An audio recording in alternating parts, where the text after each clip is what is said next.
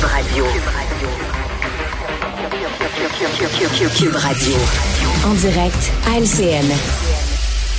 Elle n'était pas contente en parce on lui a on, avait répondu que ça prenait une heure, une heure et demie, je pense, pour avoir un candidat. Et elle est allée, en, quittant, elle est allée à l'hôpital, elle, est, allée euh, rouspéter, attendre pendant une heure et demie. Là. Des fois, c'est une question de, de vie et de mort. Avez reconnu la comédienne euh, Béatrice Picard, euh, qui a eu un, malaise, hein, qui a été euh, transportée dans la limousine de la ministre Sonia Bélanger à l'urgence de l'hôpital parce qu'elle était là au salon des aînés à Saint-Jérôme. Marion, ça s'invente pas, là. En limousine, en prime un peu de rouspétage de la ministre. Ouais, mais en fait, c'est une histoire là, de, de fameux tout est bien qui finit bien. Madame Picard est en pleine forme, on l'a vu, elle m'a parlé ce matin. Le mm-hmm. transport s'est fait en limousine, tout a bien été. L'hôpital l'a pris en charge. L'histoire finit bien, mais tu sais, sur le plan des symboles, l'aîné chouchou des Québécois, qui est dans un salon des aînés, qui a un malaise, qui a besoin d'une ambulance devant la ministre des Aînés et ministre déléguée à la Santé, là, et qui, elle, la ministre, assiste à le système marche pas. Là. On n'est pas capable d'avoir une ambulance à deux kilomètres d'hôpital de Saint-Jérôme. On n'est pas capable d'avoir une ambulance.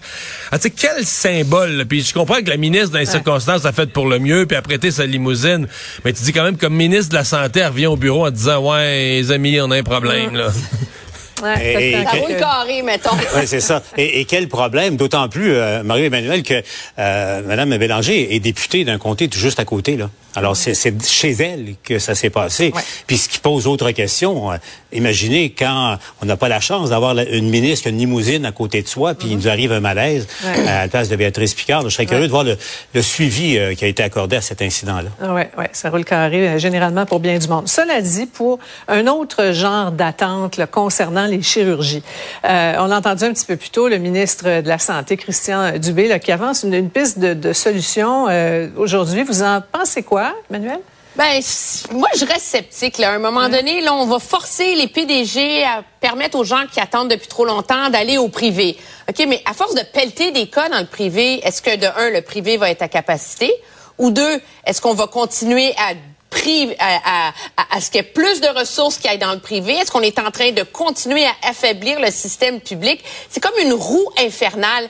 Et moi, je m'inquiète de voir la, la, place que prend le privé et l'espèce de roue de secours systématique que c'est en train de devenir. On le voit avec les omnipraticiens qui partent au privé, l'impact que ça a. Est-ce qu'on est en train de se magasiner le même genre de problème pour les chirurgies? Moi, moi je me pose des questions. Je me mets dans, les souliers des gens qui doivent subir ces attentes interminables de, de mois et même d'années, euh, que ce soit privé, payé par l'État ou dans des hôpitaux publics. Je pense que c'est pas leur, première préoccupation. Mais plus fondamentalement, je me pose la question là. Le ministre nous annonce que euh, pour les gens qu'on oublie, qu'on place sur une liste d'attente et qu'on oublie, euh, là, il y aura un suivi de la part des dirigeants des, des six euh, oh, Moi, je me rappelais, euh, en 1991, il y a un ministre de la Santé qui s'appelait Marc-Yvan Côté qui a fait un grand spectacle, une annonce pour annoncer une révolution. Désormais, le patient sera au centre du réseau de la santé en 1991. Moi, je me pose la question, est-ce que c'est pas le rôle des gens du réseau de la santé de s'occuper des patients? Là? En ce cas, c'est le jeu de base. Enfin, c'est intéressant au niveau de l'imputabilité. Moi, je me, ouais, moi, je me souviens qu'il y a 20 ans, il y avait un politicien au Québec qui disait, ce serait peut-être mieux de faire une place intelligente au privé pour améliorer l'offre de santé plutôt que de laisser le privé rentrer par en arrière, plutôt que laisser le privé rentrer par en arrière un peu tout croche quand ça va mal. Et je suis assez d'accord avec Emmanuel. Il était dangereux, ce politicien. Non, mais présent, ouais, il était dangereux. Mais présentement, c'est que là, le privé arrive comme... Il a pris sa retraite. Oui, retraité. le privé rentre un peu comme par en arrière quand on est mal pris, aller ramasser. Mhm. Mais il y a une espèce d'hypocrisie là-dedans. On fait toujours semblant que ça n'existe pas. Et moi, je pense que de, on, on va arriver bientôt au moment. sais, les gens, dans le fond, ils veulent être soignés. Les gens, ils veulent quoi? Privé, public. Mhm. Tant que c'est tant que ça leur coûte pas 25 000 les gens, ils veulent avoir des soins. Puis le réseau public euh, a malheureusement euh, prouvé ses limites, là, ce qu'il était capable de faire. Surtout quand il faut faire du volume. Là, quand il faut faire euh, rouler des cas, rouler une salle pour faire des cataractes, pour en faire beaucoup dans une journée.